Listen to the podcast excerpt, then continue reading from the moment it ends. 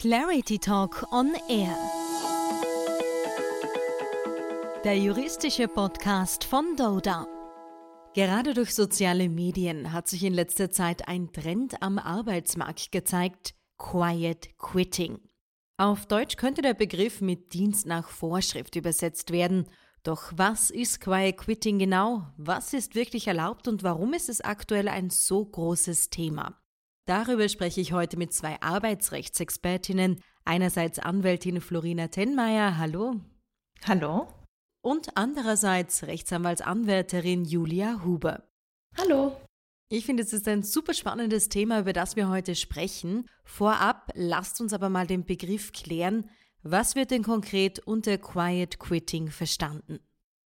Quiet Quitting ist ein aktueller Trend aus dem amerikanischen Raum. Anders als man das vom Wortlaut meinen würde, handelt es sich hierbei nicht um die Kündigung des Arbeitsverhältnisses als solche, sondern es entspricht am ehesten dem deutschen Begriff Dienst nach Vorschrift.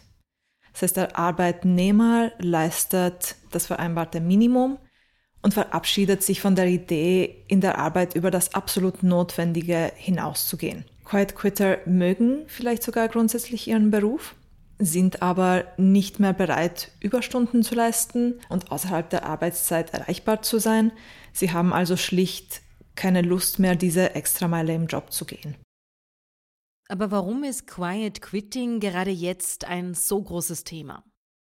Der Begriff Quiet Quitting ist durch den US-amerikanischen TikToker namens Zeit Khan viral geworden. Durch die schnelle Verbreitung auf den sozialen Medien das TikTok-Video hat mittlerweile über 3,5 Millionen Aufrufe, wurde vor allem die jüngere Generation auf dieses Phänomen aufmerksam. Wenngleich die Arbeitsbedingungen in den USA natürlich nicht mit oder bei weitem nicht mit jenen in Österreich äh, verglichen werden können. Man denke hier nur an gesetzliche Mindestlöhne, bezahlte Karenzen und fünf Wochen Urlaub im Jahr. So merkt man dennoch, dass auch in Österreich der Trend im Beruf nicht mehr über das Minimum hinausgehen zu wollen angekommen ist. Der Wunsch nach, nach mehr Freizeit und einer besseren Work-Life-Balance ist aber natürlich nicht ausschließlich auf diesen Trend zurückzuführen. Vor allem während der Pandemie und aufgrund der steigenden Arbeitsbelastung, aber auch aufgrund der steigenden familiären Belastung hat ein Umdenken stattgefunden. Aber Florina, geht das einfach so? Können Arbeitnehmer nur noch Dienst nach Vorschrift machen? Es lohnt sich, einen Blick in den Arbeitsvertrag bzw. in die Stellenbeschreibung zu werfen. Hier ist nämlich in aller Regel festgehalten, was der Arbeitnehmer konkret schuldet. Und zwar nicht nur inhaltlich von seinem Tätigkeitsbereich her, sondern auch im Hinblick auf das zeitliche Ausmaß. Sollte die geschuldete Leistung nicht oder nicht abschließend im Dienstvertrag geregelt worden sein, muss der Arbeitnehmer eine den Umständen entsprechende angemessene Arbeit leisten. Neben dieser wesentlichen Arbeitspflicht treffen den Arbeitnehmer aber zusätzlich auch bestimmte Treuepflichten. Demnach muss der Arbeitnehmer die betrieblichen Interessen des Arbeitgebers schützen und seinen Weisungen nachkommen. Natürlich hat auf der anderen Seite auch der Arbeitgeber eine Fürsorgepflicht für seine Mitarbeiter. Der Arbeitnehmer kann aber nicht ohne weiteres um 17 Uhr den Stift fallen lassen und sich denken, hinter mir die Sintflut betrifft mich hier nicht, sondern hat stets auch die Interessen des Arbeitgebers zu wahren. In diesem Zusammenhang gleich eine Folgefrage. Können angeordnete Überstunden oder Mehrarbeit einfach so abgelehnt werden? Auch hier lohnt es sich, wieder einen Blick in den Arbeitsvertrag zu werfen Oft vereinbaren die Parteien, also Arbeitgeber und Arbeitnehmer, dass der Arbeitnehmer dazu verpflichtet ist, bei Bedarf Überstunden bzw. Mehrarbeit zu leisten. Freilich muss sich auch diese Verpflichtung im Rahmen dessen bewegen, was, was dem einzelnen Mitarbeiter zumutbar ist. Ist aber die Erbringung der Überstunden vorab vereinbart worden, so kann der Dienstnehmer diese nicht ohne weiteres ablehnen.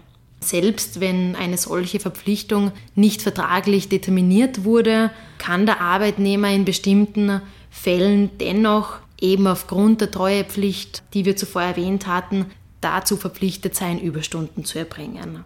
Dies etwa dann, wenn, wenn es außergewöhnliche, unvorhergesehene Situationen im Betrieb gibt. In solchen Situationen können Überstunden durchaus einseitig angeordnet werden. Wenn nun Arbeitnehmer nur noch Dienst nach Vorschrift machen, welche Grenzen sind dabei zu beachten und wie weit können sie in ihrer Resignation gehen? In Österreich ist anders als zum Beispiel in Deutschland grundsätzlich kein bestimmter Grund notwendig, um den Mitarbeiter zu kündigen. Sollte also der Arbeitgeber mit dem Arbeitnehmer nicht mehr zufrieden sein, ist die Kündigung eine mögliche Konsequenz. Das Worst-Case-Szenario wäre natürlich die Entlassung, Dafür muss es aber natürlich einen wichtigen Grund geben. Die Entlassung ist aber auch nicht ganz abwegig, wenn der Arbeitnehmer gravierend gegen seine Treuepflichten verstößt. Abgesehen davon kann Quiet Quitting auch finanzielle Folgen haben. Oft erhalten nämlich Mitarbeiter variable Vergütungen, die mit der persönlichen Leistung und dem Unternehmenserfolg unmittelbar verbunden sind. Das bedeutet, Quiet Quitter versäumen unter Umständen die Gelegenheit, sich einen Bonus zu erarbeiten. Quiet Quitter müssen auch ganz generell in Kauf nehmen, dass ihr Verhalten für den beruflichen Aufstieg nicht gerade förderlich ist. Abgesehen von diesen persönlichen Konsequenzen für den Quiet Quitter selbst, kann sein Verhalten Folgen für das gesamte Team haben.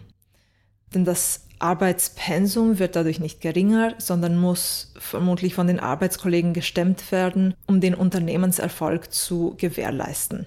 Insofern ist Quiet Quitting auch unkollegial und kann zu Konflikten im Team führen. Damit es jetzt gar nicht zu diesen Folgen kommt, wie können Arbeitgeber denn diesem Trend entgegenwirken? Vielleicht vorab, ganz abgesehen von den rechtlichen Tools, ist es unserer Erfahrung nach nie falsch, den offenen Dialog zu suchen.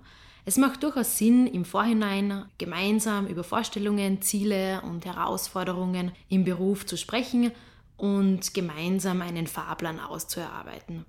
Schließlich sind ja der Unternehmenserfolg und, und auch der persönliche Erfolg des Mitarbeiters intrinsisch miteinander verbunden.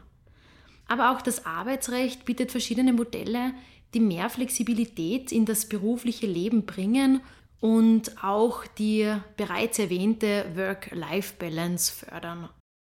Genau, hier denken wir vor allem an zeitlich und örtlich flexibles Arbeiten. Flexible Arbeitszeitgestaltung ist durch verschiedenste Formen möglich. Man denke etwa an Gleitzeit, durchrechenbare Arbeitszeit oder die Vier-Tage-Woche sogar.